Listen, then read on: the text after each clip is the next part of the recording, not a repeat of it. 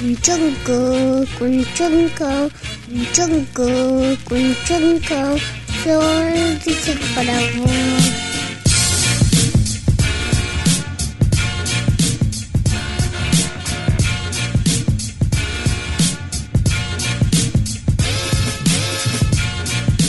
Y como decíamos, nos vamos yendo hacia el cierre de este programa y los viernes tratamos de ponerle un contenido distinto a la semana para corrernos un poco del eje 100% informativo y noticioso y hablamos con, por lo general, referentes de la cultura, de la música, del arte, del pensamiento.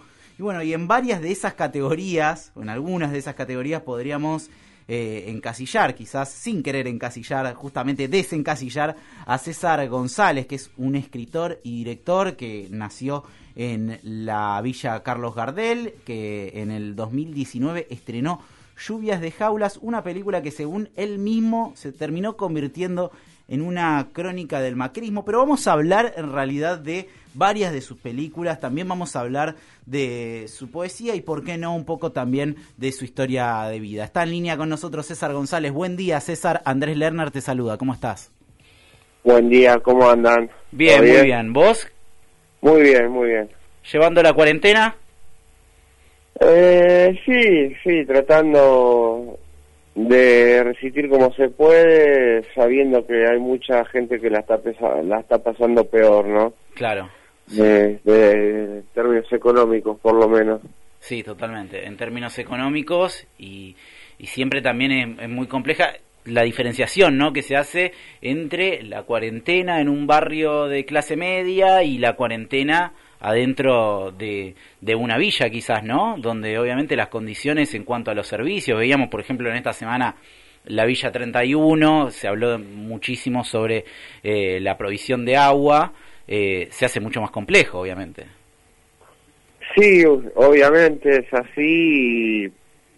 Y, bueno, yo vivo en la Carlos Bardel, que es una villa que tuvo la, la suerte de ser urbanizada en el 2010 2011 más o menos, pero la verdad que cuando pasan estas estas situaciones tan traumáticas para toda la sociedad, que son así tan fuertes para mucha gente, uno uno toma más en valor, ¿no? Y toma más en cuenta el hecho de que el lugar donde vivía se haya urbanizado, ¿no? Claro. No sé qué, qué, qué, que hubiese sido de nosotros sin agua potable ahora, sin cloaca. Eh, la verdad que es muy lamentable lo que está pasando en, en, en las villas de, de la ciudad de Buenos Aires, sabiendo que es una ciudad con, con un PBI tan alto, ¿no? Con, con tanta riqueza. Sí. La verdad que, que da mucha pena. Sí, que muchas veces las prioridades parece que están mal enfocadas, ¿no? Porque con toda esa caja, en lugar de ir a solucionar las urgencias, por ejemplo, se pintan macetas o se, se hacen 40 veces hasta la misma vereda. César, vamos a hablar obviamente de, tus películas, vamos a hablar de tu poesía. Yo ayer eh, repasando algunas entrevistas que, que diste, me parece que estaba bueno cómo ponías en jaque esta cuestión, ¿no? De eh, la obra versus la historia personal, ¿no? Como que muchas veces es, bueno, pero te puedo preguntar sobre su, tu historia, bueno, te pregunto solamente sobre tu obra, porque es obviamente lo que más nos interesa, pero está bueno problematizarlo y de alguna manera entremezclar las dos cosas, ¿no? Eh, sí, no, no, no, obviamente que, o sea, para mí siempre el conflicto va a estar, eh, porque soy consciente de que para mucha gente mi caso, mi historia, vida, mi, mi biografía le puede resultar llamativa, a otros le puede resultar inspiradora, lo cual me lo cual le agradezco, motivadora, eh, pero bueno, después yo estoy vivo y estoy estoy no vivo de mi de mi vida, de mi biografía pasada, lo podría haber hecho tranquilamente, pero no no no me interesa porque creo que también se corre el peligro de de, de, levantar héroes individuales cuando no existen, eh, no existen no existen casos aislados individualistas de superación meritocráticos acá siempre es colectiva la la, la salvación El héroe grupo, como decía el Eternauta. Vamos a repasar brevemente tu historia para quienes no te conocen. Eh, te, tocó estar detenido primero en, digamos, en situación de menores, ¿no? En donde están detenidos los menores. Después en, cárceles comunes. Allí me parece que es donde te encontraste más de lleno con, con la lectura y el camino artístico también, ¿no? Sí, ahí me encontré con, con la decisión, con una decisión, ¿no? De, qué iba a hacer con mi vida una vez que salga y tratando de ver cómo a pesar de todos los obstáculos que se iban a presentar, de qué forma podía superarlos o saltearlos, pero sí, lamentablemente podríamos decir que sucedió, tuve que atravesar esa situación, ¿no? Sí. Tuve que pasar por el encierro para para ser quien soy hoy en día, por decirlo de alguna forma. Claro. Y obviamente esa mirada está muy presente en, tus películas, eh, en, en, tu cine, en tu forma de escribir. Pensaba en, en Atenas, eh, es una película que a mí particularmente me gustó mucho y la recomiendo a, a todos los oyentes porque además la pueden encontrar fácilmente en internet y seguramente en estos días van a tener muchísimo tiempo, pero también habla sobre un montón de cuestiones que están en eje ahora, ¿no? Porque se está hablando mucho sobre los presos, que si mandan a los presos a su casa, a los detenidos, ¿no? Eh, y bueno, también la situación con la que se puede encontrar una persona cuando sale de la cárcel, ¿no? una situación muy compleja, vos la describías en algún momento como eh, otra privación de la libertad, distinta a la de la cárcel, pero también una privación importante de la libertad cuando salís después de haber cumplido tu condena, ¿no? Sí, o incluso peor. Eh, a veces salir termina siendo mucho más riesgoso para la vida de una persona que cuando estaba en la cárcel, que por lo menos se eh, contaba con cierto orden, con, cierta rutina, eh, con, con cierto día a día organizado, ¿no? Cuando sale le dicen que es libre a la persona. Claro. Eh, esa categoría existe desde lo semántico, pero libre para qué? Claro. No, si, si no hay un lugar por más desastroso y y horrible que sea, que no, no, no, no te pida eh, antecedentes penales a la hora de darte un trabajo, ¿no? Es un sistema que está montado eh, tanto en su oferta como en su demanda, ¿no? El delito es un es una industria y como tal necesita producción, necesita eh, necesita consumidores, necesita demanda, necesita oferta. Eh, y, lamentablemente uno dice industria, pero eso se traduce en, en vidas, ¿no? En vidas reales de, personas. Sí, totalmente. Y ahí en, Atenas se cuenta muy bien cómo, eh, bueno, la protagonista, que además es mujer, me parece que ahí hay otro eh, condimento evidentemente en, en, la historia y también hay un condimento que también es una discusión muy actual, sale de la cárcel y sale y no tiene absolutamente nada, no tiene ni la moneda para pagarse el bondi, ¿no? Es, es me imagino, una situación en la que se encuentran muchísimas personas. Sí, eh, eso podríamos decir que es verosímil con con la realidad, pero bueno, no deja de ser una película y hay que observarla con esos ojos, ¿no? Mucha gente confunde mis películas con documentales, eso me da muchas gracias a mí, porque son ficciones, pero... Pero hay, hay un clima igual de, de, realidad como muy densa en la película que me parece que se contrasta con eh, los relatos que hay eh, habitualmente en la ficción argentina sobre la marginalidad, ¿no? No, no, no, mira, ahora que lo así justamente creo que me terminan diciendo eso porque lo único presente que hay como relato es lo otro. Claro. Entonces, cualquier cosa que marque un tamiz, un pequeño, una pequeña diferencia termina transformándose eh, como en un suceso, ¿no? Quizás en otros países donde los afroamericanos ya filman sus propias películas o, en algunos lugares de Europa donde los mismos inmigrantes firman sus propias problemáticas, quizás no es tan, más, no es tan llamativo. Creo que acá quizás no una evolución que yo me encuentro muy, o sea, 98 de cada 100 es muy cruda, muy cruda. Mm. Y yo que sé muy cruda es una hamburguesa que no la no la cocieron bien, ¿viste? Claro.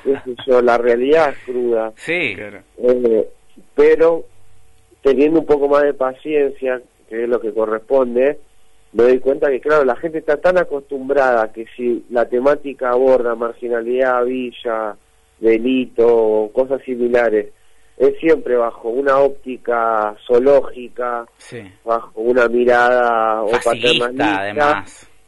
Sí, con suerte paternalista, en la mayoría de los casos fascista, eh, discriminadora, estigmatizante. Entonces, bueno, claro, lo mío pasa a ser crudo automáticamente, ¿no? Sin siquiera verlo, me lo dice la gente. Claro, claro. Hay gente que no ve mis películas y me dice, debe ser cruda, ¿no? claro. Acá se espera en un, se espera en un programa de, perdón, ahí cómo está Fabricio Copre, te saluda. Se, se, se, se espera en un programa de policías en acción, pero ficcionado. Sí, sí, puede, puede, sí, yo creo que sí, o sea, eh, siempre hay un conflicto y una relación y una reflexión que uno cuando filma tiene con lo real más en este tipo de realidades donde suceden películas como Atenas o Lluvia Jaula, que es la que estrené. Pero no hay que dejar de observarlas como objetos artísticos, como objetos que sirvan para, para pensar. Yo creo que si nos quedamos solamente en la, en la en la sensación primaria de uy, qué duro, qué crudo, no, que, creo que eso le genera un poco de inmovilidad a la película y un poco de, ¿cómo decirlo?, de, eh, de, como que se transforma también en algo inofensivo. Creo que hay que mirarla como, como una película y como un objeto de pensamiento, no, no porque se parezca a lo real, nunca se va a parecer. Lo real es lo real. Sí y, una cámara es una construcción desde el desde el primer átomo hasta el último. Claro, incluso hasta los documentales, ¿no? Ya a partir de que hay una cámara, ya hay una visión, eh, obviamente, buscada, ¿no? Totalmente subjetiva sobre lo que está sucediendo. Sí, podríamos decir que no existe la ficción o que no existe el documental. Claro. claro. Eh, eh, habría que inventar quizás una categoría nueva, pero obviamente un documental Asimismo, el, el documental que se, considere puro, que es decir, no hay guion, no hay eh, ningún ninguna guía por dónde va y simplemente filmar la, la, incertidumbre o lo, lo, que sorprenda, ya hay, en ese gesto hay un montón, ¿no? Hay un montón de guion. Entonces, creo que la diferenciación no le hace bien al cine separar documental y ficción. Mira, volvemos al, un, poquito a Lluvia de Jaulas. Eh, hay, hay algo, me parece, de Lluvia de Jaulas que es el mundo exterior y el mundo interior, ¿no? De, la villa y el mundo de afuera, que es este trabajador que se va a la ciudad de Buenos Aires. Eh, y me veía de nuevo tu, tu corto truco, ¿no? Este, este corto en el que se mezcla tanto el juego, el juego alineado de del chico que nada que se, que se juntan a jugar y también está todo el tiempo el, chumbo ahí dando vuelta a la atención. Esa, esa mezcla de la poesía de la ternura de ser un niño y, y de la de la realidad cruda está como más separada ahora no como tenés una visión más adulta quizás de esto pero siempre estás trabajando con niños. Eh, sí es interesante lo que decís porque tal cual o sea, en mis películas no casi no hay padres, ¿no? Claro. O no hay adultos o quizás ahí es un es mi inconsciente quizás manejándome por mi propia historia personal, pero eh, lo considero como como parte de, de, la estética de mis películas eso, ¿viste? Claro. Muchos pibitos, pibitas, eh, ausencia de padres, ausencia de adultos, o sea, porque la, la mirada del adulto es siempre más moralista, Claro. Entonces, se- la mirada moralista de que en una villa eh, se para entre buenos y malos porque bueno es quien trabaja y malo quien se droga o quien sale a robar. Y esa mirada no la tiene quizás el pibe, o sea, el, el joven quizás no tiene ni siquiera mirada, vive. No, eh, eh, está muy bien planteado eso, como está difusa siempre la línea, ¿no? Entre el que labura, que quizás es amigo del pibe que sale de caño, y, ¿no? Como que se va entremezclando, o el mismo pibe que iba a laburar, pero lo, lo rajaron o no le dieron una oportunidad, termina... Como que esa línea moral eh, está todo el tiempo desdibujándose en el relato, ¿no? No, bueno, obviamente, o sea, no no quiero generalizar, yo inventé personajes, pero que a la vez obviamente están inspirados en la realidad, pero obviamente que son amistades que, que, que existen, como en qué puede un cuerpo, no sé, una escena que el mismo trabajador se queda de gira con los pibes que, que andan, no sé, eh, en el choreo, Sí. él se va a trabajar, pero es su amigo igual, ¿no? Eh, quitarle, quitarle esa mirada moralista a la cultura del trabajo que te dice como que que romperse el lomo es, es el paraíso. Eh. Claro. O sea, eh, quizás en algún momento sí, cuando existía la movilidad social ascendente de forma efectiva, Claro. cuando existió la, so- la, la sociedad socialdemócrata del estado de bienestar, ahí realmente vos te rompías el lomo y trabajando ocho años te comprabas tu propia casa, Sí. tu propia casa, ¿no? Hoy te morís alquilando, Sí. así te rompas el lomo. Entonces el mismo capitalismo ingresó en una faceta mucho más eh, cruel eh, y creo que, por ejemplo, eh, el COVID-19 deja en evidencia eh, esas cuestiones de- del capitalismo completamente, ¿no? Que falta de, de- de humanidad. Sí. Recién mencionabas eh, qué puede un cuerpo, y lo pienso también en otras de tus películas. Hay algo muy interesante que es como eh, historias que en algún momento van en paralelo terminan entrecruzándose. Y me hizo acordar, no sé, a películas como Babel o a Amores Perros. Hay algo de eso, ¿no? De esa forma de contar de historias que podrían ser diferentes, pero también podrían ser la misma historia, ¿no? Sí, bueno, o sea, yo respeto a Iñarritu, pero quisiera, o sea, Amores Perros cuando la vi fue como muy impactante para mí. Claro. Yo lo veo en el sentido, en un sentido más político, más que eh, en, en, en, el- en cuestiones de historias que se cruzan. En un sentido político de que los protagonistas sean colectivos, ¿no? O, o sea que es, es también un llamado de atención al propi- a la propia construcción de lo dramático, ¿no? De que siempre tengan que ser personajes individuales los que tengan Claro. que llevar a cabo la primero la la presentación del conflicto, eh, cómo se desarrolla ese conflicto y la resolución de ese conflicto, pero siempre en torno a personajes individuales o individualistas o, o reyes o reinas o cosas así. Yo lo, lo, lo hice más en, siguiendo a Einstein, por decir de alguna manera, en sus primeras películas, que no había un protagonista, ¿no? sino que podríamos decir que ¿cuál es el protagonista de la huelga? Ahí, no sé, la gente que entra en huelga, o en octubre, ¿quién es el protagonista? Ahí no hay Claro. uno, digamos, no hay uno, una o, o pocos. Lo veo desde ahí, César, pero y- y- no, lo, no lo cierro, no lo cierro, Sí, sí, no, sí. no quiere decir que siempre va a ser así. No, claro, está, está buenísimo como herramienta justamente para plasmar algo que, que estás queriendo plasmar. César, en, eh, cuando uno ve las cosas que hiciste, pasaste por todos lados, cine, serie, escribiste, eh, pero nunca hiciste radio. Y para mí es, eh, parece una boludez, pero me parece, parece importante. Estás haciendo radio ahora, ¿no? Ahora estoy hace un mes haciendo radio, sí. En, en la radio de la provincia de Buenos Aires. ¿Y cómo es esa experiencia? Eh, bastante particular. La vengo, la vengo llevando, intentando, eh, un poco, bueno, agradecido por el espacio, porque creo que hay que aprovechar el espacio de, que me dan. Yo aprovecho para darle voz a un montón de gente, viste, de los propios barrios. De las propias villas. Eh, es una situación bastante particular porque la radio hoy en día no perdió su aura como muchos profetizaban, Claro. pero sí que se, tra- se convirtió en algo nuevo, ¿no? Sí. ¿Qué sé yo? Yo escucho, si escucho radio, escucho por el celular, Sí, o escucho en la computadora. claro. El, el, el aparato radio no pasó a ser, no sé, un objeto arcaico de museo casi. Claro.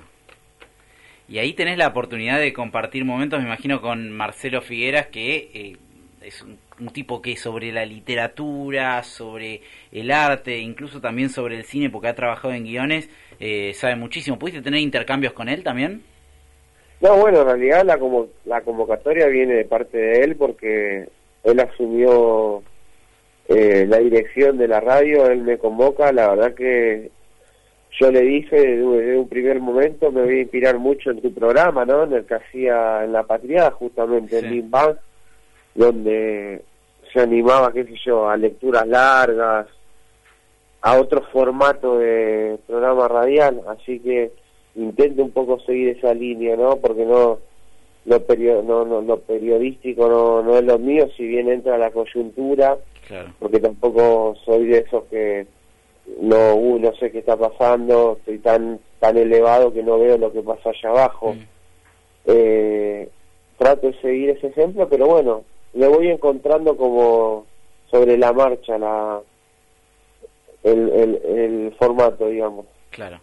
Eh, bueno, la última, César, agradeciéndote muchísimo este contacto. ¿Dónde podemos ver o encontrar lluvia de jaulas? Bueno, Lluvia Jaulas actualmente se encuentra en Vimeo On Demand, que es una opción en Vimeo para alquilarla. Pone Claro. Lluvia Jaulas en el buscador de Vimeo y por la módica suma de un dólar, que no sé a cuánto la cambia- lo cambiarán hoy en día, pero legalmente estará menos de 70 pesos, eh, pueden de paso contribuir a, a un cine independiente en un momento muy difícil para el cine independiente, Claro. sabiendo que todas mis anteriores películas las subí gratuitamente y las pueden encontrar en, en, en YouTube, no en Vimeo. Claro. Ponen en YouTube César González Películas y, y les va a aparecer. Claro, totalmente. César, te agradecemos muchísimo este contacto y bueno, queda la invitación hecha para cuando este contexto cambie un poco, a ver si podemos charlar de forma personal acá en el estudio de la radio. ¿Agrandaron un poquito ese estudio? Sí, sí, agrandamos, cambiamos el estudio, sí, sí. Ah. Ahora estamos respetando el distanciamiento social, así que imagínate cómo se agrandó el estudio. Ah, bien, bien, bien, bien, porque he conocido el viejo estudio de la patria donde había que operar y, y conducir y entrevistar y casi toda, toda la vez. Ahora, ahora te vamos a mandar una foto del estudio nuevo que está bastante, bastante más grande, así que te- nada, una buena oportunidad para que vengas a conocer también el estudio nuevo. ¿Cómo se nota que volvió el peronismo? eh? Ah, viste, viste, totalmente, totalmente. Te mando un abrazo grande, César, muchas gracias por el contacto. A ustedes. César. González, cineasta, artista, poeta, escritor, de todo pasaba acá en este cierre cultural de los viernes tan interesante que tuvimos hoy.